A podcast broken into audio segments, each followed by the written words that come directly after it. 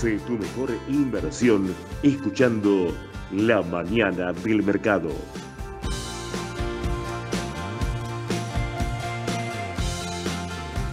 Muy buenos días a todos. Bienvenidos a la mañana del mercado formato radio.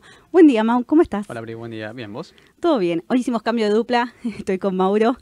Eh, bueno, después de dos días feriado, una semana corta para el mercado bursátil, y vamos a arrancar con las noticias tanto de Estados Unidos como de Argentina, porque Estados Unidos hubo ruedas lunes y martes y tuvo un martes 13. Sí, literalmente. Literalmente, fue un martes 13 para el mercado de Estados Unidos. Eh, arrancamos por exterior, ¿te parece, Mau? Hoy vamos a hacer un cambio así eh, general directamente. 360, arrancamos por Estados Unidos, eh, ya que las consultas que nos llegaron son de afuera. Arrancaron primero las consultas del exterior. Bueno, el lunes 12, sí, estuvo bastante con cautela Estados Unidos. Eh, no hubo grandes variaciones, tuvimos un mercado más positivo que negativo. Después, bueno, al llegar la rueda se fue pinchando un poco y terminó de forma mixta. Eh, los ADRs argentinos se movieron con mucho optimismo el lunes. Eh, ¿Por qué? Sé esto porque, bueno, en Raval lo que hacemos es una guardia, ¿sí? Para que ustedes puedan seguir operando afuera a pesar de que no estemos trabajando. Y esa guardia le hice yo el día lunes y martes, así que bastante informada del mercado estuve. Y bueno, y el día martes 13 se conoció el dato de inflación de Estados Unidos.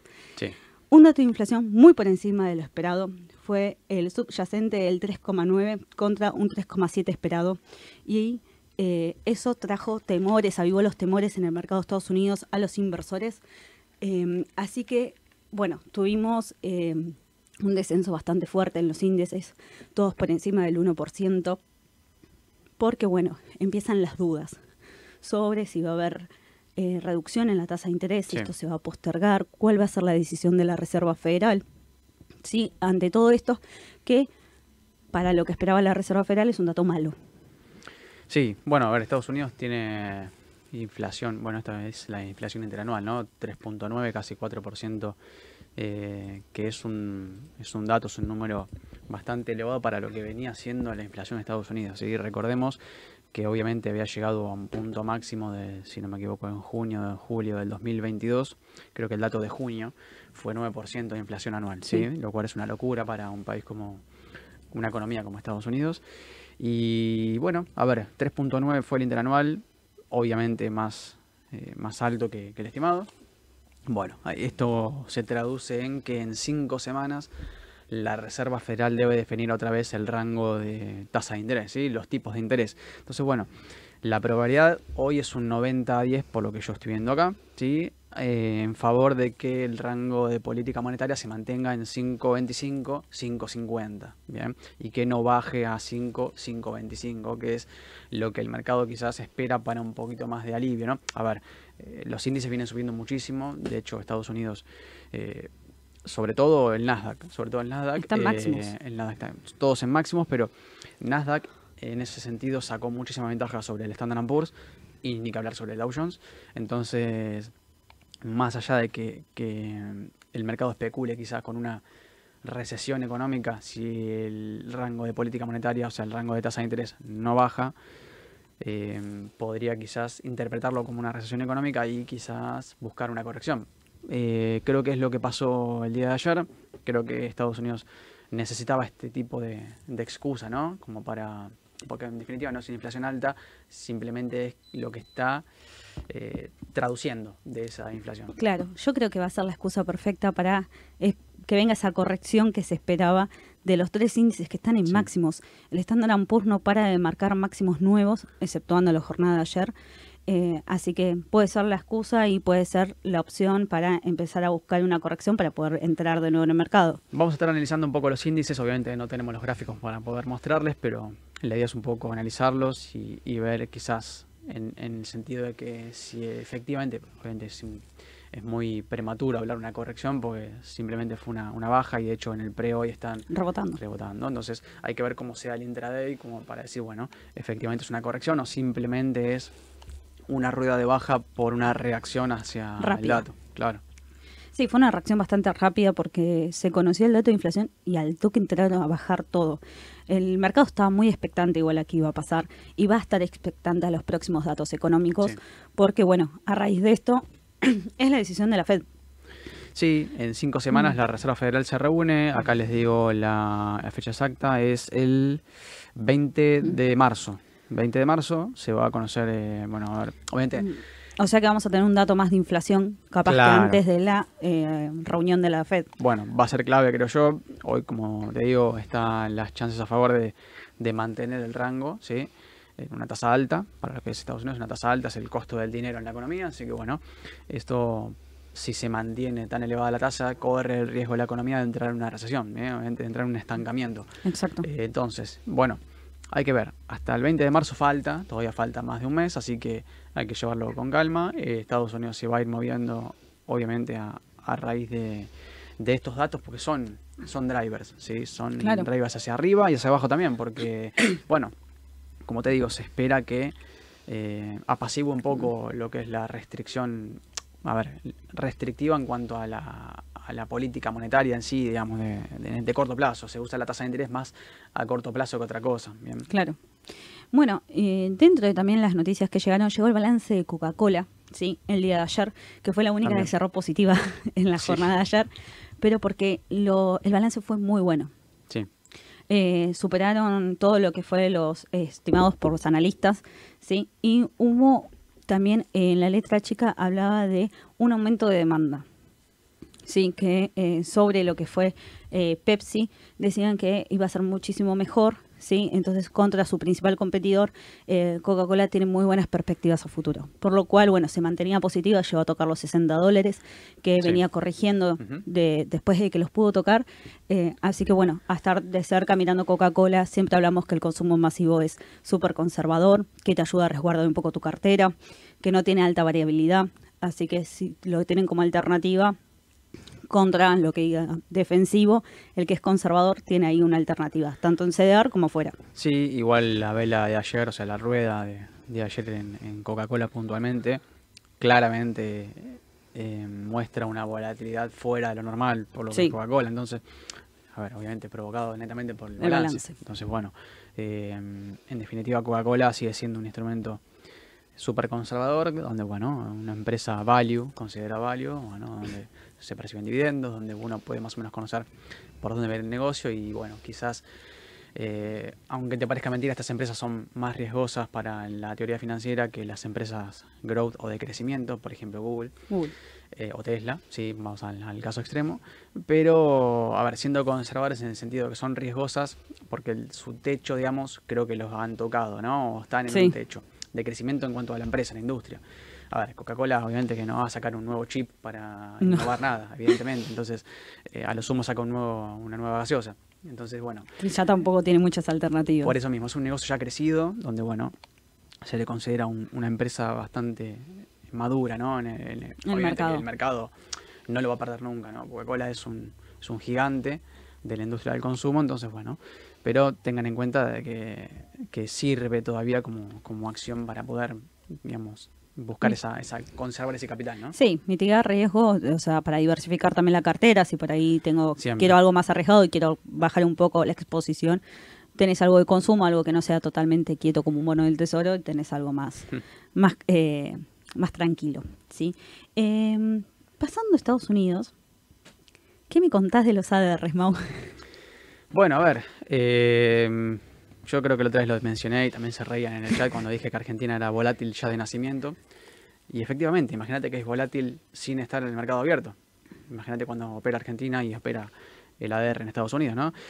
Eh, a ver, el ADR ayer creo que se dejó también, no dejar llevar, sino que Estados Unidos es un mercado tan grande que también arrastra cualquier activo. Siendo Argentina la tasa de interés que, que tiene para cualquier para cualquier activo en el exterior, obviamente que un mercado de Estados Unidos, si bajan los índices más del 1%, obviamente que el impacto es de lleno hacia los ADR, ¿no? No van a estar. Sería raro que estén exentos, salvo que pase algo muy bueno en Argentina, que opera al mismo tiempo Argentina y Estados Unidos, y en Argentina sea todo color de rosa, como ha pasado muchas veces que los bonos volaban y las acciones también. Entonces, bueno, ahí mitiga un poco la, baja ese contraste, ¿no? Pero si baja Estados Unidos y Argentina no opera, lo más probable es que el ADR se desplome. Perfecto. El lunes tuvimos unos ADRs positivos. El martes habían arrancado un poco con optimismo, bueno, después fue atraccionado por todo lo que estaba pasando en Estados Unidos y terminaron eh, negativos. Así que más o menos para que tengan un contexto de que hoy todo eso que pasó en Estados Unidos se va a ver reflejado en el mercado local. Sí, vamos a ver mucha volatilidad en el día de hoy porque fueron dos días de feriado y un mm. día optimista, un día negativo. Bueno, eso en tanto impacta en el CEDAR como en las acciones argentinas que cotizan en Estados Unidos. Por eso preferí arrancar hoy por Estados Unidos para que tengan un poco del contexto de lo que va a arrancar la rueda de hoy. Va a ser bastante volátil y recuerden que el CDR va a estar bastante desvirtuado, que se va a ir acomodando la cotización durante el día. Exactamente. Tenés dos días de, digamos, de desventaja, ¿no? Por llamarlo, o sea, de un desacople de tiempo, ¿no? Entonces, creo que se va a tratar de acomodar primero con el contrato con liquidación y segundo, con lo que pase con las empresas en, Nueva York directamente. Claro, o sea, piensen que la primera media hora van a decir, no es que no se mueve tanto. Sí, hoy van a ver volatilidad en las primeras horas, sí, porque se van a ir acomodando lo que pasó el lunes y martes y después se van a acomodar a la, apertura del día de hoy. Claro. Que como decía Mau, hay un pequeño hay un pequeño optimismo ya en los principales índices, así que hay que ver cómo continúa la jornada. Sí. Así que estén atentos para que tiene dar, no se asuste si ve grandes movimientos en sus carteras, pero va a ser normal, frente a esto del periodo de tiempo que está muy viendo el mercado. Sí. sobre todo en los bancos, perdón, sobre todo los bancos, que los bancos han bajado bastante ayer, entre 2 y 3%. Sí. Obviamente que los bancos son los que más eh, impacto de lleno reciben, ¿no? Con el tema de la, de la, de la expectativa de la tasa de interés. Así que bueno, eso que para agregarle más que nada. Perfecto. Mau, acá nos hacen una consulta, Juan Jiménez. Dice, en Estados Unidos, si sube la inflación, sube la tasa de interés y con ello bajan los activos bursátiles. No es directa la relación, lo que espera el mercado es que la tasa no la van a subir, no creo que se suba el rango de tasa. A ver, lo que hace la Fed es no, no poner solamente un, bueno, eh, la tasa de interés está en un 5% o en un 5,50, te ponen un rango, ¿sí? y en ese rango se manejan es como, como si fuese una política de bandas, por así decirlo, ¿no? Las bandas, ¿viste? Cuando se fluctúa el tipo de cambio acá, bueno, nada que ver con la inflación, pero como para que se entienda el sistema. Entonces, bueno, hoy el rango de política monetaria está en un 5.25, 5.50, eh, y lo, a ver, es el máximo que ha llegado eh, Estados Unidos a, es el costo del dinero, ¿no? Lo que cuesta endeudarse hoy en Estados Unidos, si uno es norteamericano y gana en dólares, pide un préstamo, ¿sí? pide una tasa la tasa hoy está en un rango de 5.25, 5.50. Bueno, no, no es para individuos, no es para individuos, ¿no? esto es para, obviamente, para, para corporaciones, para, en general, es un rango. Bueno, en conclusión, si la inflación es más alta de lo esperado, por ejemplo, en este caso 3.9 contra el estimado 3.7. 3.7. Bueno, eh, lo que intuye el mercado, que no quiere decir que pase, intuye el mercado es que la Reserva Federal, o sea, el Banco Central de Estados Unidos, va a mantener este rango y no lo va a reducir, sino va a bajar a 5, 5.25 como quizás el mercado espere. Que baje la tasa de interés significa que es más barato el crédito. ¿sí? Claro. O sea que evidentemente va a ser mucho más fácil el acceso a un préstamo en dólares, ¿sí? porque te va a costar menos, básicamente. Entonces, eh, no es un impacto de lleno, pero lo que el mercado deduce es que el crédito sigue siendo caro. Por ende, eh, la, primera reacción de los activos bursátiles va a ser a la baja. ¿sí? Es normal que lo haga porque no es algo que el mercado espere. ¿sí? Siempre el mercado se mueve por expectativas. Entonces, si el mercado espera una cosa y se da otra, entonces ya deduce una, saca una conclusión de que por ahí, bueno, eh, mantiene este rango de tasa por un, por un periodo más prolongado. Perfecto. Bueno, eh, acá te preguntan por Globan, no sé si la querés ver un poquito por gráfico, a ver cómo viene. Viene el balance ahora de Globan. Sí. Em, y dicen cómo la vemos antes del balance. Eh, así que bueno, ahí Mau va a mirar un poquito el gráfico y mientras tanto les voy pasando el número para que nos manden un audio de WhatsApp, anímense, vamos a estar acá con Mau respondiéndoles al 11 55 27 0400, ¿sí? Así que anímense, los esperamos, eh, mándenos las consultas tanto de afuera como mercado local, eh, veo que hay bastantes consultas ya por chat, así que los esperamos. Mau, no sé si pudiste ir abriendo el gráfico.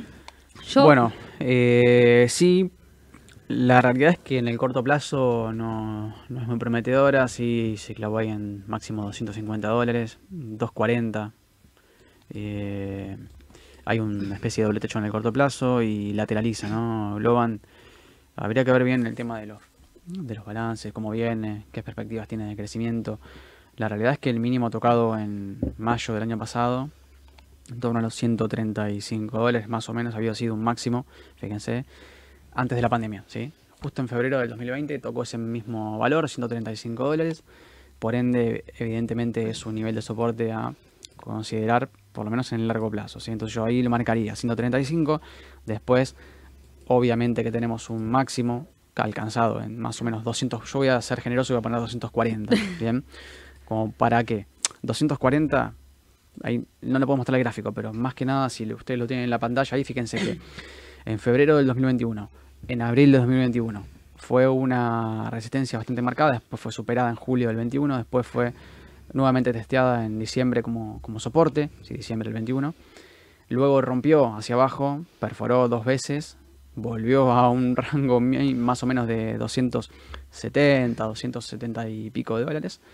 Después volvió a perforar para nunca más volver a, superarlo. Evidentemente, el agosto del 22 volvió a ser una resistencia, 240 más o menos, 240 dólares. Y ahora parece que quizás se extienda hasta 250. Vamos a hacer 250 dólares. Entre 240 y 250 es un nivel de resistencia bastante importante. Y yo te diría que es un, a ver, mercado bastante lateral por ahora, ¿no? No, no veo, eh, no veo quizás que, tenga un, un despegue. Ojo, esto desde el análisis técnico es solamente el análisis del gráfico.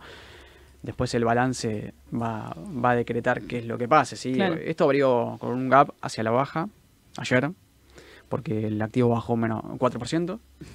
Y, y bueno, obviamente que, después de un gap hacia la baja, yo esperaría que siga bajando. Que siga bajando. Siga bajando. El balance obviamente después va a definir, pero bueno. Claro, bueno, recuerden con el balance la letra chica eh, también incide mucho de qué se espera de la empresa para futuro y muchas reacciones por ahí. Si vienen bien los resultados y la letra chica tiene algo negativo, por así decirlo, eso puede llevar el papel a la baja. O al revés también. Bueno, ahí Ale dice en el chat, que ahí lo estoy leyendo, que, que los analistas obviamente pusieron vara alta para Globan, pero que, bueno, que tiene una tendencia creciente en ganancias. Eh, así que bueno, ahí nos aporta la parte fundamental. Sí, la parte fundamental que tiene buenas expectativas, buenas expectativas de ganancia. Siempre comprar antes balance es un riesgo, eso sépanlo. Obviamente que puede salir bien como puede salir mal. Pero bueno, desde el gráfico tampoco es una maravilla y quizás tenga una especie de soporte en 200 de corto plazo, ¿eh? 222, 220 dólares. Así que bueno, ténganlo ahí en cuenta. Buenísimo. Bueno, ya que aportó Ale ahí su fundamental, le iba a pedir, si no, la tarea para el viernes, eh, si nos podía traer más información de Globan. Gracias, Ale, ahí por estar respondiendo las preguntas a los chicos. Y bueno, vamos a pasar de mercado, ¿sí? Vamos un ratito a Argentina. Argentina, arranca la semana con el dato de inflación. Sí. Así que vamos a arrancar ya con el dato de inflación. Los analistas estiman un 20% para el mes eh, de enero, ¿sí? Eh, bueno, más o menos estaba hablando de 19, 20, 22 como máximo, eh, que había bajado bastante. Hay que ver cómo sigue, realmente cómo lleva los eh, instrumentos SER, eh, si esto ya se estimaba el mercado, por ahí no hay tantos movimientos como siempre suele esperarse en estos instrumentos, porque como dice Mauro, el mercado se muere por expectativa y se adelanta a lo que puede llegar a pasar. El, el dato se conoce a eso de las 4 de la tarde, así que no es que va a abrir ya y vamos a tener el dato de, inflación como pasa en Estados Unidos, sino que todo lo contrario, va a estar a la expectativa de qué dato viene para la tarde. Eh, eso es como dato así de la semana. Y bueno, empiezan, estaba leyendo, el ministro de Economía está viendo los vencimientos de este mes. 5.5 billones de pesos vencen a fines de febrero. Bastante grande el vencimiento. Tenemos bonos ser, bonos duales, leser. Tenemos bastantes vencimientos. Y eh, bueno, la oficina de presupuestos eh, habla de 5.48 billones de pesos. este miércoles eh, vencen los primeros 153 millones que corresponden al bono T2X5. Sí. ¿Sí? Después, el jueves, eh, vence el famoso PR13. Al fin. Al fin vence el famoso PR13, que es un bono SER para el que no lo conoce. Eh, y bueno, a partir de la semana que viene se incrementan a 1.1 billones el ALECER. ¿sí? Ojo para los que hacen MEP con la ALECER, que vence la semana que viene. ¿sí? Ténganlo en cuenta cuando hacen dólar MEP. Después tenemos el Bonte 2031. Eh, Bonser T7X4 y sí.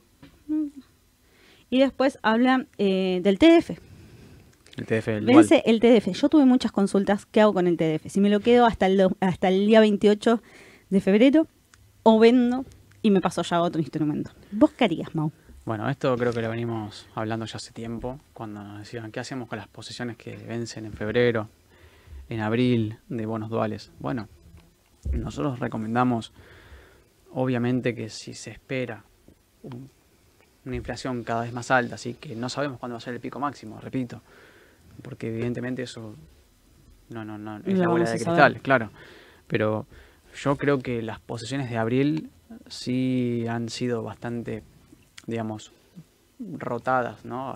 Mucha rotación de portafolios desde vencimientos de febrero a abril, eh, a junio, a agosto, ¿sí? A lo que es TDA, TDJ, TDG 24, ¿sí?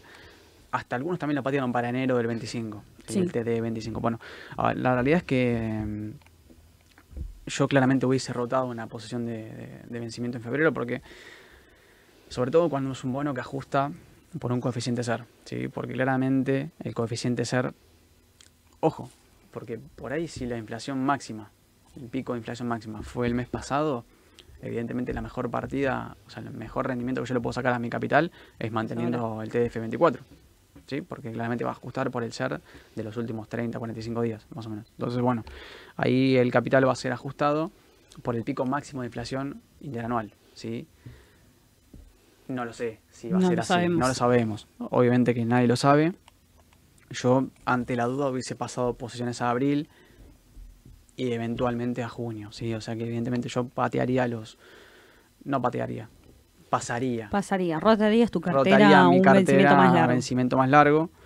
Porque claramente, mm, si yo tengo pesos hoy, me vence el TDF 24. Yo tengo que salir a comprar otro bueno, no voy a quedar con los pesos. La tasa de interés no es atractiva. Entonces, ¿qué hago? O voy al dólar, que probablemente lo que las posiciones que todavía están en TDF24 pasen, al dólar, porque claramente si yo voy a comprar un bono SER y quiero rotar posiciones ahora, me acordé, uh, me vence el, febrero y tengo que pasar posiciones. Y bueno, evidentemente vas a comprar un TDA, TDG y TDJ bastante más alto de lo que estaban hace un mes. Entonces, o hace, sí, hace, sí, Dos, semanas, tres semanas, bueno, todo depende de la expectativa que tenga. Por ahí, si la tasa de inflación viene menor a lo esperado y empieza quizás a ceder, bueno, evidentemente las posiciones que estén en junio, abril, junio y agosto empiecen a, mermar, ¿sí? Y vayan a otro, otro tipo de instrumentos. Porque ese capital va a ser ajustado. Claro. Entonces, bueno, un poco sería esa la, la lógica. La lógica. Así que bueno, por ahí sí se ven salidas bastante grandes ahora del, dual, pero puede ser por esto, porque se acerca el vencimiento. No es cuestión de asustarse ni nada, sino que como se acerca el vencimiento, se hace rotación de carteras. Eh, el de abril estaba a mejor precio que el de agosto, sí, estaba mejor cotizando, o sea, lo que es el plazo. Eh, y bueno, se habla también de que puede, eh, la idea es renovar compromisos desde el Ministerio de Economía para vencimientos más largos. Nosotros sabíamos que en este periodo del año la deuda era bastante grande en pesos. Era más grande la deuda en pesos que la de dólares de la Argentina. Entonces, bueno, eh, hay que ver si hay eh, renovación de vencimientos a más a largo plazo. Y eh, por ahí se habla de un posible canje voluntario, sí, desde el lado del Ministerio de Economía. Hay que ver qué pasa, cómo es con los bancos, que los bancos tienen bastante deuda pública, que es lo que, se llega a negociar desde ahí. y bueno, cómo siguen directamente em, los pagos, porque también esto eh, habló el Fondo Monetario, de que lo ideal sería poner vencimientos, eh, deber de dejar el 2024 con la menos cantidad de deuda posible. Sí, yo creo que también buscan quizás dejar cada vez menos pesos líquidos en la calle. Sí. Entonces, claramente, si vos buscas eh, reducir la cantidad de circulante, evidentemente los vencimientos lo vas a tener que patir un poco. A ver, vamos, vamos a lo concreto en sí. Cualquier incumplimiento de un, bono, ¿sí? de un instrumento de deuda, llámelo como quieran, ¿sí? reestructuración, eh, roleo de deuda, lo que ustedes quieran. Es, es, un default, ¿sí? Yo siempre lo digo y se lo digo también a Ale y por ahí a veces discutimos bien porque por ahí tenemos puntos de vista distintos, pero la realidad es que cualquier incumplimiento de, deuda, a ver, es un incumplimiento, evidentemente. Yo tenía un vencimiento que pagarte a vos ahora en febrero y te digo, bueno, te doy un bono y te lo pago en, en, marzo porque ahora en febrero no quiero dejar tantos pesos de la calle. Bueno, no importa, o sea, evidentemente te estoy pateando el vencimiento, sea un periodo de gracia, sea que te pago tres cuartos de intereses en vez de lo que yo te permití, en vez de pagarte un 5 te pago un dos y medio, la mitad. Cualquier incumplimiento de, de un contrato de, de renta fija es un default. Llámenlo, obviamente no es lo mismo un default que de, deuda pública en dólares a nivel internacional, como, como ha ocurrido en Argentina nueve veces, que en pesos. Pero no deja de ser, digamos, un punto negativo desde el emisor, digamos, ¿no? Exacto. Uno ya mira al emisor con más desconfianza. Es la realidad. Sí. Sí, bueno, eh, por eso nosotros lo que siempre recomendamos en este caso de la deuda en pesos es irte a vencimientos más largos. Yo buscaría vencimientos más, como te digo, a cerca de mitad de año. De abril en adelante, obviamente, abril mínimo, porque bueno, como te digo, más allá de la inflación y eso, evidentemente se busca, el gobierno busca no dejar tanto circulante en la calle para que no se, no se vaya el tipo de cambio, que no se vaya el dólar, que justamente es lo que suele pasar cuando hay vencimientos grandes en pesos.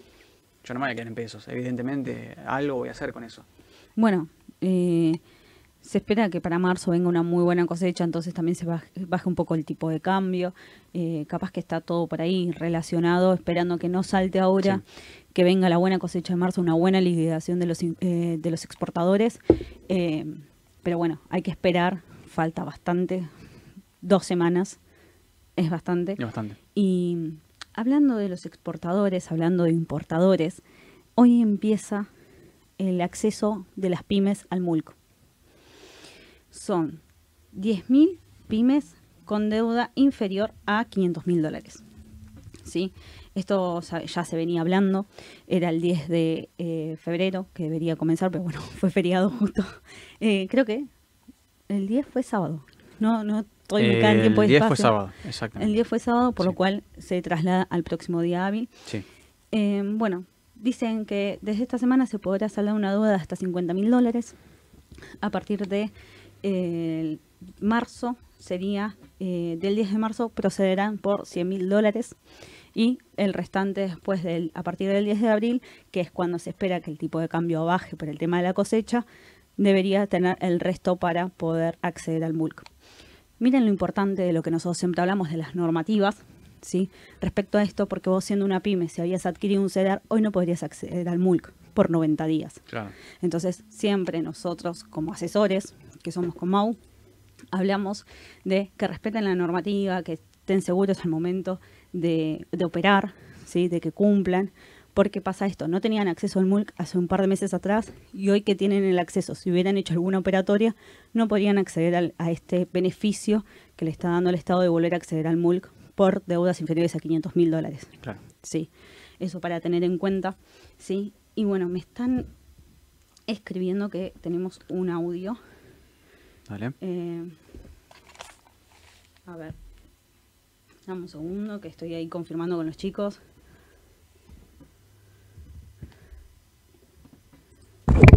Uh. Siempre me mando una con el micrófono. Lo me lo quedé en la mano. Sí. no te vi.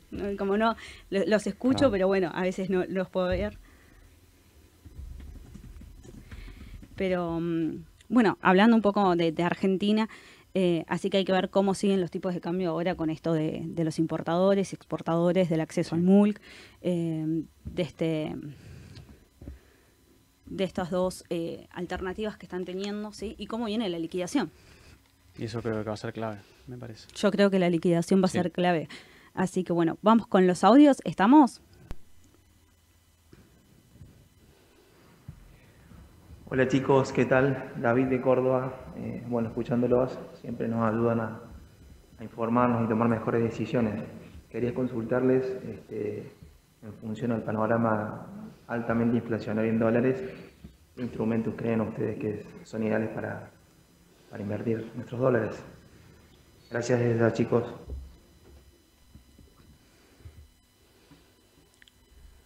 Buen día, Pri Mau. Ante todo, buen comienzo de semana. Feliz día de San Valentín. Eh, les hago una consulta. Ante este dato de la Fed, ¿conviene bajar un poquito la exposición en los CDRs eh, y subirla en, algún, eh, en alguna otra cosa? ¿Cómo, ¿Cómo, ustedes más o menos diversificarían en cuanto a porcentajes entre CDRs, acciones argentinas, bonos, ONs y todo eso?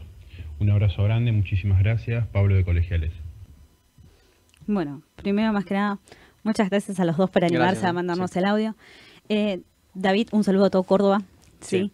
Eh, bueno, vamos, empezamos con los dólares. Bueno, a ver, cuestión acá es la inflación en dólares. Está buena la pregunta porque de hecho nunca lo, charlamos y evidentemente hay un contexto de inflación no solamente en pesos, sino también en dólares, porque el tipo de cambio, de hecho, eh, no subió tanto. A ver, vamos a, vamos a los números porque si no, Mira, el tipo de cambio, vamos al MEP, ¿sí? Si no estoy mal, tengo un 18%, perdón, entre un 15, no, está bien, entre un 16 y un 18% de suba en el año, ¿sí?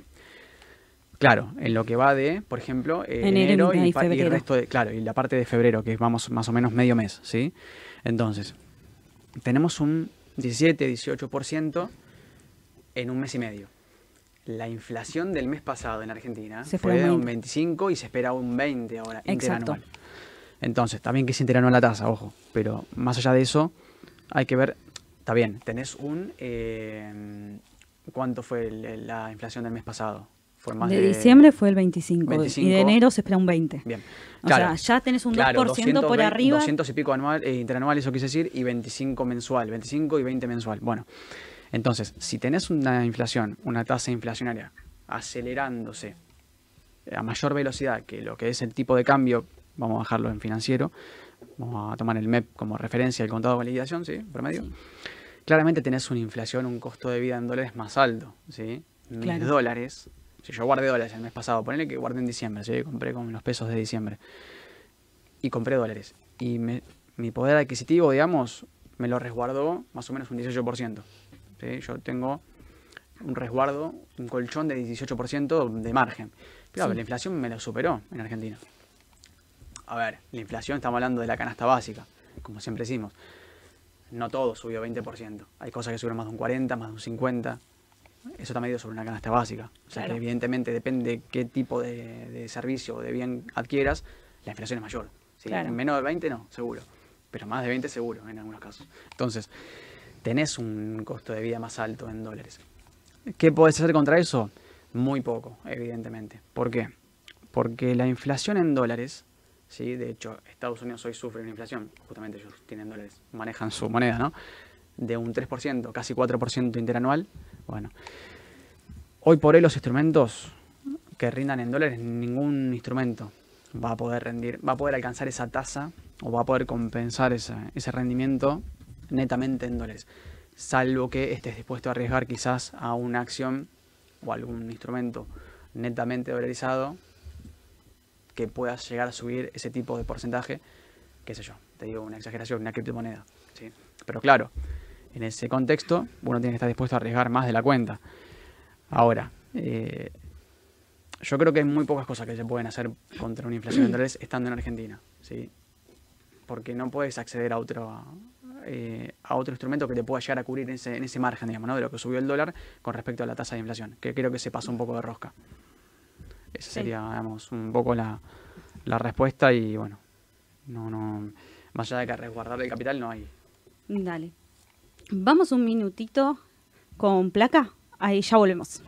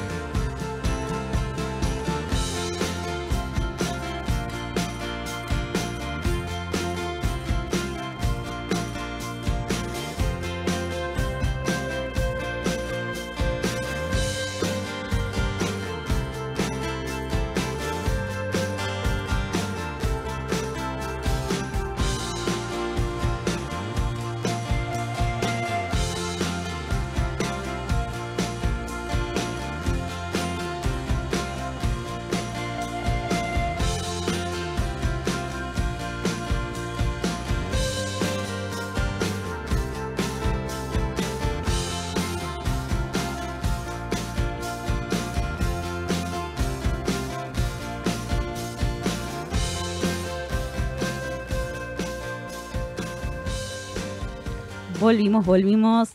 Ya estamos de vuelta. Estamos de vuelta. bueno, eh, les pido perdón, fue dos minutos. Eh, bueno, por lo que hablamos, Mau, entonces perdemos realmente. Inflación en dólares es muy difícil de manejar. La verdad es que es muy difícil, siendo más un país como Argentina, donde los instrumentos están bastante limitados en el mercado.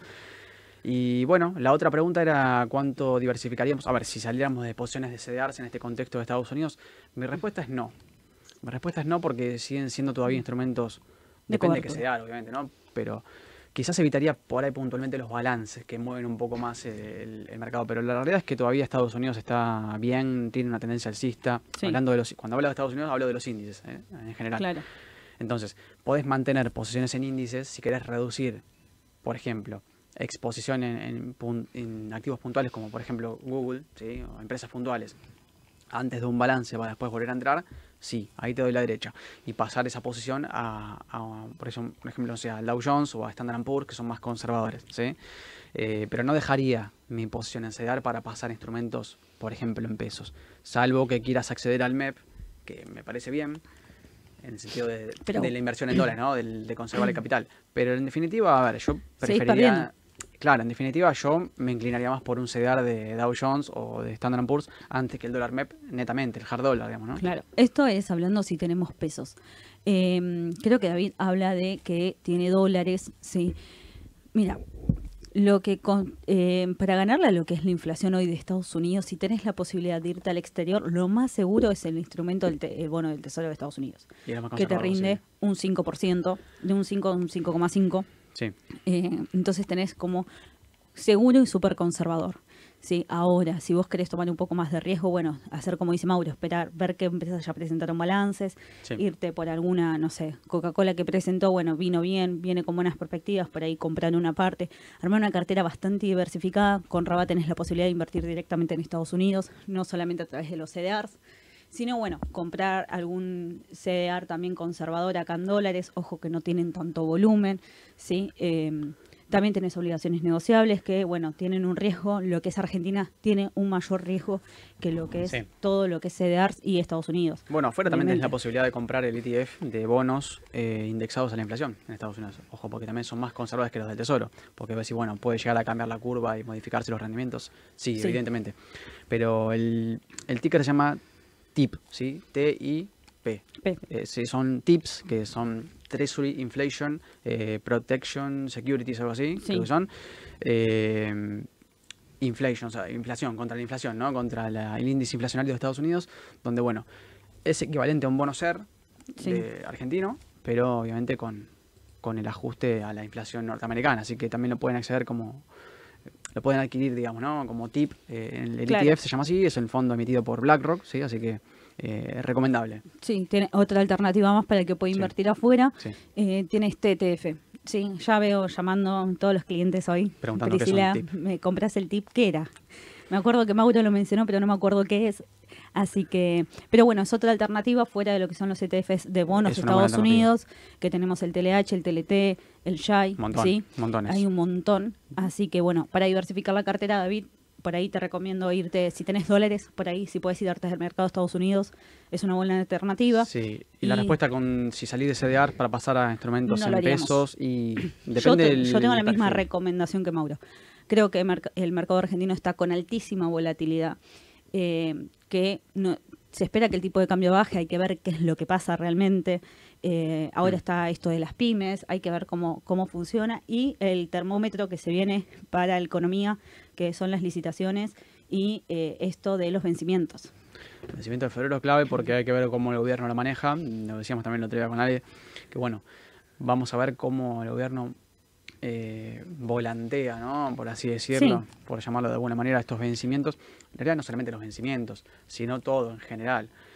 Yo creo que no es bueno, entiendo lo de la recomendación del Fondo Monetario, sí. porque evidentemente dejar liquidez, o sea, circulante, dinero circulante en la calle, en este contexto, por ahí no es la mejor alternativa, pero eh, yo como, digamos, analista y especialista en renta fija, eh, no veo bien ningún, digamos, patear vencimientos. Renovación de deuda. No, entiendo, lo entiendo por el lado del gobierno y por ahí me, pongo en el lugar quizás de, bueno, cuánta, plata en la calle suelta a ver qué va a pasar al tipo de cambio, seguramente al dólar.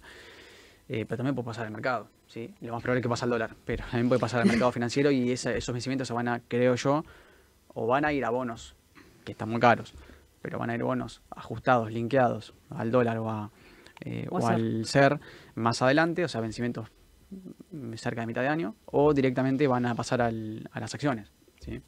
Sí, hay que ver cómo continúa y como decimos, es por qué hablamos del termómetro en lo que es una licitación.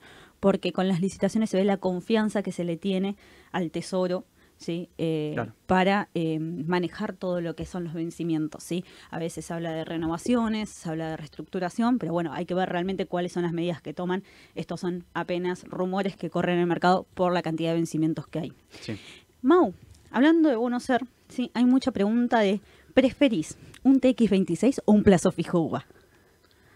A ver, eh, son cosas completamente diferentes, ¿sí?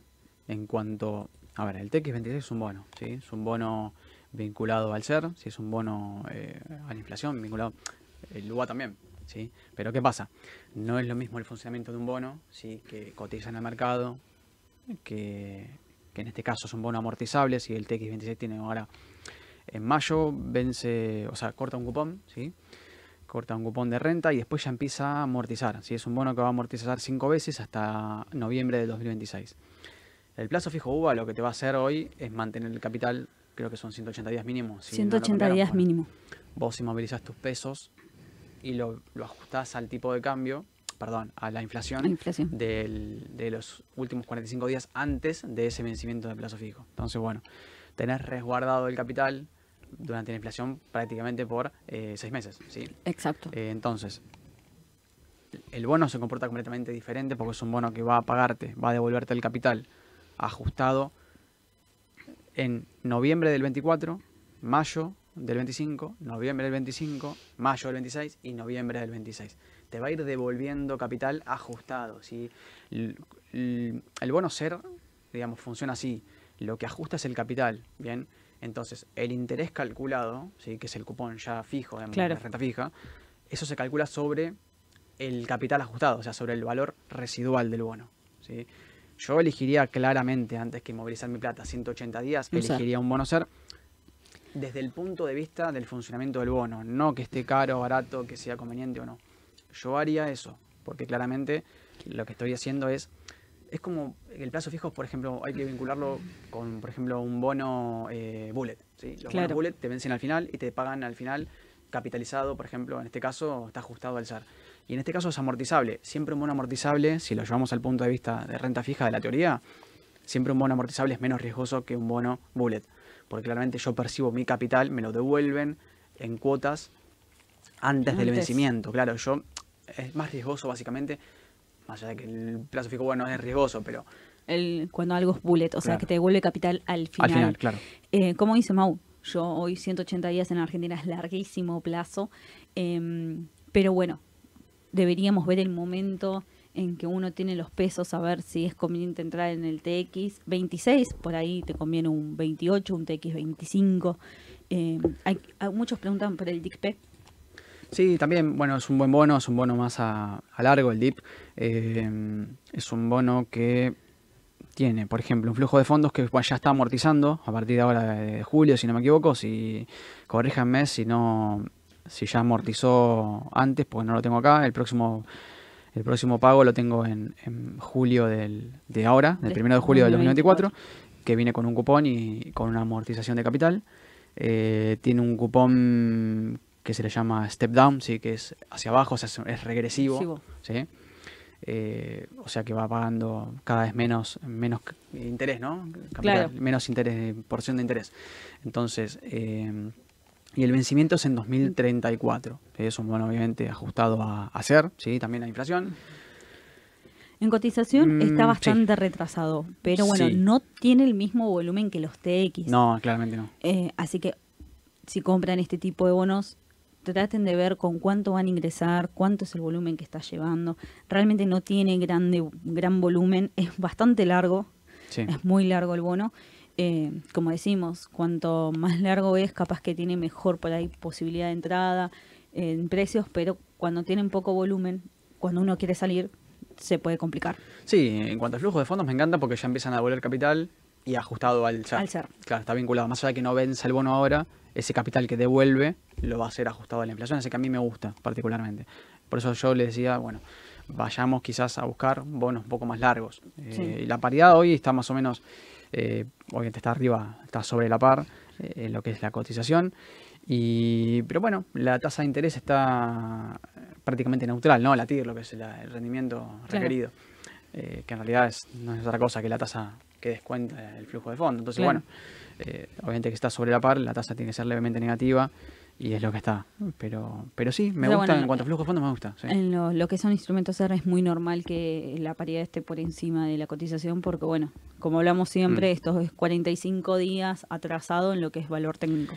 Claro, porque vos, por ejemplo, percibís la inflación del último mes, pero claro, esa inflación no se publica el último día del mes, se publica los 15 días, dentro de los 15 días hábiles, creo, o corridos, si no me equivoco. Eh, creo que son corridos. Corridos. De, del próximo mes. O sea, yo estoy ahora en febrero, percibo, digamos, la inflación de enero, pero claro, la inflación de, todos esos 15 días de febrero y el último mes, yo no la percibo. Entonces, ojo con eso, porque no, no, no es el exactamente el mismo día. o sea, no es la inflación de ayer mm. acumulada. Es de las. Tiene un delay, tiene un pequeño desfasaje ahí temporal. Perfecto. Bueno, eh, tenemos otro audio más. ¿cómo no? Y creo que em, nos falta contestar. Eh, no.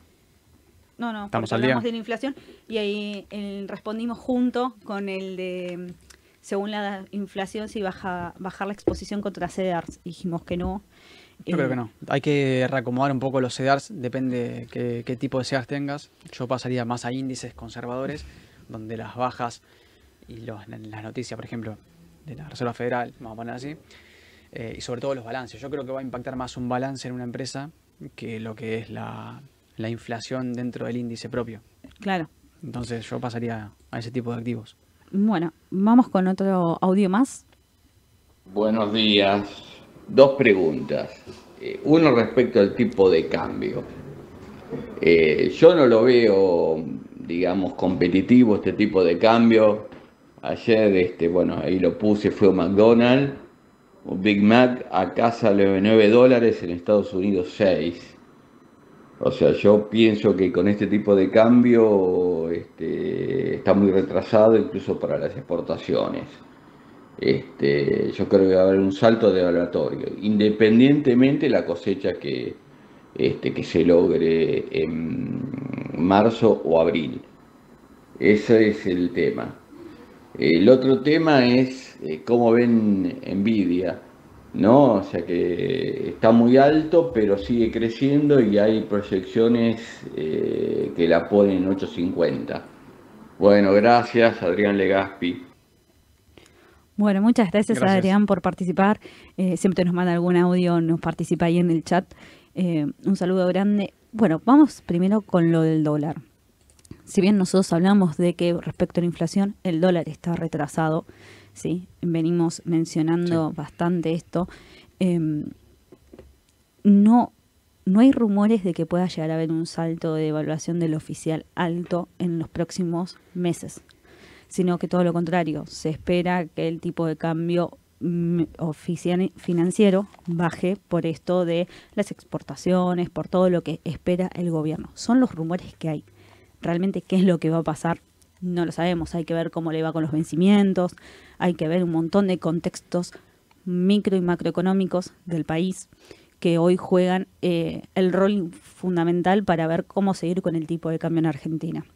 Sí, a ver, te agrego quizás ahí ver un poco instrumentos vinculados al tipo de cambio oficial, si es al que te referís, obviamente porque es el que quizás más atrasado está. Claro. Obviamente que vemos, eh, lo que tenés que ver, no hay manera de, de predecir el tipo de cambio, ¿sí? El oficial va a depender de, lo, de cómo el gobierno lo vaya llevando, cómo se comporte el financiero, y qué, brecha, pensá que la brecha eh, estuvo en un 100%, si no me equivoco, entre el oficial y el financiero. Entonces, hoy tenemos más o menos, si no me equivoco, un 36%, casi 40% entre el oficial y el MEP, ¿sí? Sí, un 36. Eh, yo creo que el gobierno no puede dejar que la brecha se extienda mucho más, ni hablar llegar al 100, pero ni siquiera pasarse del 50, te diría yo. lo va a tener que llevar corto. O el MEP se mantiene y el MEP va a depender de la confianza que tenga el mercado sobre las acciones y sobre el gobierno y sobre los vencimientos que, tengan en, pesos, obviamente. Eh, la rotación de portafolios va a ser clave. Vamos a ver si pasa, como les decía, el circulante, si es que vencen evidentemente los bonos y el gobierno decide pagarlos, si ese circulante pasa al tipo de cambio, al financiero, o pasa a las acciones. Bueno, eso va a depender del nivel de confianza que tenga el inversor. Si el inversor desconfía, va a pasar al dólar. Y Si el inversor confía un poquito más y tiene un poco más de fe, bueno, va a pasar evidentemente a bonos en dólares, que son los más atrasados del mercado, o directamente a las acciones. ¿bien? Y esa brecha que se mantiene entre un 36%, más o menos 40%, va a depender netamente de cómo se comporte el financiero y va, uno puede seguir el oficial o lo que el mercado espera, mejor dicho, del oficial. Bueno, qué mejor que ver los futuros de dólar, ¿sí? Los futuros de dólar te están, no, indican el futuro, uno ve el futuro del dólar, pero Definitivamente si uno ve los contratos, por ejemplo, de abril, eh, de, sí, de, marzo, de abril, sobre todo de abril, eh, de mayo, de junio, de julio, tiene una tendencia alcista. ¿sí? Evidentemente que van en, en manera escalonada ascendente, se están negociando los contratos arriba de 1000 a partir de mayo del oficial, cuando hoy tenemos un oficial eh, de 853. y, bueno, ahí está, 853. Entonces, eh, el mercado de futuros siempre se va a estar negociando a un valor más alto. Ahora, el tema es que ahí tenemos que ver la tasa anualizada, ¿sí? O sea, la TNA que tienen los futuros de dólares justamente es anualizada la diferencia entre el spot, ¿sí? que es el precio contado, y el precio futuro. ¿sí? Uno lo, anualiza, pero esas tasas estaban arriba de 1.400% cuando, antes de la devaluación brusca que hubo. Era altísima la tasa. Bueno, eso pasa cuando hay demasiado, se, se, tapa demasiado la olla ¿no? y se genera una presión importante, o sea que está muy pisado el tipo de cambio oficial y el financiero está demasiado alto y esa brecha, justamente que estaba al 100%, se tiene que achicar. Bueno, hoy está, como bien decís vos, yo coincido, un poco más calmo en ese sentido. ¿sí? El financiero no se disparó tanto no. Eh, y el oficial más o menos se puede llegar a mantener en esta brecha. Sí, hoy, como siempre decimos, parte también todo de lo político. Em, después de bueno lo que pasó con la ley ómnibus, ahora se van a mandar más leyes al Congreso.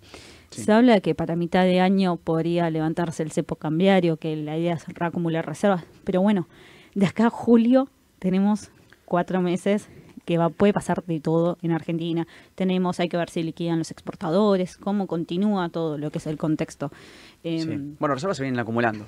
Por eso, todos los, se todos los días van comprando las ruedas em, y van acumulando las reservas, así que por eso, hay realmente depende de muchos drivers hoy em, el tipo de cambio. Seguro, seguro, no, no, es muy difícil pronosticar, pero te diría que el mercado hoy lo lleva normal. Se está negociando claramente más alto, obviamente es normal que en junio se negocie un dólar más alto que ahora. Pero hmm. bueno, o sea, el dólar junio, ¿no? El, futuro de junio. Pero no quiere decir nada eso. Eso va a depender del contexto. Es día a día, prácticamente. Es un día a día y bueno, eh, ir viendo cuáles son las noticias, cuáles son los rumores, cómo se vienen moviendo Rofex. Eh, y bueno, y después la consulta de Nvidia. No sé si pudiste abrir el gráfico, Mau. A mí no me abrió todavía. Sí. Eh, a ver, tiene... Yo la sigo, la sigo. Hace poco le pregunté a Mauro qué hacía con Nvidia, si vendo, si no vendo. Eh, así que me sirve también la consulta de Arián. Bueno, a ver, tiene expectativas claramente de crecimiento. Eh, bueno, Ale sabrá decirme mejor que yo, obviamente. Pero desde, visto, desde el punto de vista de gráfico, digamos, es impecable, está en un máximo. Eh, máximo histórico. Y, yo, es una empresa que me gusta, ¿sí? Tiene, justamente es lo contrario a lo que nombramos al principio con Coca-Cola, ¿no? es una acción, una empresa netamente innovadora. sí, growth, de crecimiento, ¿no? Tiene mucha, eh, no tiene techo. Y se habla mucho de lo que es inteligencia artificial, de que los chips eh, van a seguir funcionando para todo lo que es este futuro tecnológico Em, tiene muy buenas perspectivas de crecimiento del sector de por sí. El sector de semiconductores tiene muchísimo crecimiento. A mí Nvidia me gusta. Eh, si bien veo que están máximos y que no para de subir. Por eso también está mi temor de cuándo se va a venir esa corrección em, en el papel, porque bueno, cuando un papel sube mucho, una corrección siempre es sana. Pero creo que el 21 de febrero, si no me equivoco, viene el balance. Bueno, a corto plazo está bastante sobrecomprado, obviamente, porque eh, tenemos ya te digo bien exacto, y tenemos desde enero, sí, prácticamente todo el año, desde principios de enero. 45 días. Un tirón, sí, 45 días. Tenemos más de un 50% en dólares, ¿sí? De, rendimiento. Evidentemente que este tirón va a tener que ajustar en algún momento y sí, te diría que como no tiene, no tiene un soporte, digamos, bien marcado, por lo menos en el corto plazo, porque se extendió demasiado, esta extensión es, eh, es ideal quizás para medirla con, con FIBO, ¿sí? con Fibonacci, que es obviamente mi, aliado en este tipo de, subas, porque uno tiene una guía, ¿no? Es como una especie de mapita claro. donde analiza y dice, bueno, el activo puede llegar a retroceder más allá del análisis de onda y eso, ¿no? Te diría que el próximo soporte está en el nivel, si es que corrige, ¿eh? si estos son los máximos, hoy está en 632, ¿sí? el mínimo. Y el ah. máximo retroceso está en 571 con estos máximos. Ojo si es que el activo retrocede. Hoy está subiendo en el pre, o sea que evidentemente el análisis este es muy prematuro y hay que ver cuándo empieza la corrección, pero eso hay que verlo día a día cuando se empieza a debilitar la tendencia. Ojo, que el que para que agarró toda esta suba y quiere vender por ahí antes del balance puede ser una oportunidad eh, porque bueno, como decimos, en el balance está todo como 50-50. Eh, las de semiconductores tuvieron bastantes caídas después de presentar los balances porque se acortó un poco la proyección de cómo podía ser la demanda en futuro. Sí, técnicamente lo ideal acá es medirlo con el DMI, ¿sí? el índice de movimiento direccional, que lo que me indica a mí es la fuerza del movimiento. ¿sí? Lo que yo estoy midiendo acá es la fuerza del último movimiento desde enero hasta ahora. Y como, como analista técnico, quizás uno tiene que ver ahí Hoy está el DMI por arriba, está en 55, si el nivel es de 55, significa que está por arriba del 40. Si está por arriba del 40, la tendencia es muy fuerte. Cuando empiece a debilitarse y baje por el baje cruce 40 hacia abajo, es una, entre otras cosas, no es cosa solo esto, pero es, el indicador más puntual que, encuentro ahora. Es una debilidad de la tendencia de corto plazo lo que estoy analizando. Porque lo, ideal acá es analizar desde enero en adelante. ¿sí? Dejarlo otro atrás para ver qué cuando se me debilita a mí el movimiento que hizo. Sí. este 50% de alza. Entonces, bueno, para cerrarlo, yo ahí igual lo vemos bien después, pregúntenos ahí. Sí, dejen la pregunta cualquier cosa en el chat. gráficos medio complicado de explicar, pero bueno. pero bueno, para, para que más o menos tengan una idea de cómo viene Nvidia. Y bueno, llegamos al final de esta jornada. Pasó volando. Eh, pasó volando hoy el día. Así que bueno, primera jornada de, de, rueda bursátil de la semana. Esperemos que comiencen muy bien esta semana, que tengan un feliz día de San Valentín. Eh, yo me voy a festejar, ya sé, deben estar escribiendo un montón de cosas en el chat. Me voy a ir a festejar, después a la noche, obviamente, después de una buena jornada laboral. Mañana 9 y 45 los espera Sole y Edu en la mañana del mercado, en vivo. Así que bueno, los estamos esperando el viernes los chicos en la radio y que tengan una muy buena semana corta. Nos vemos.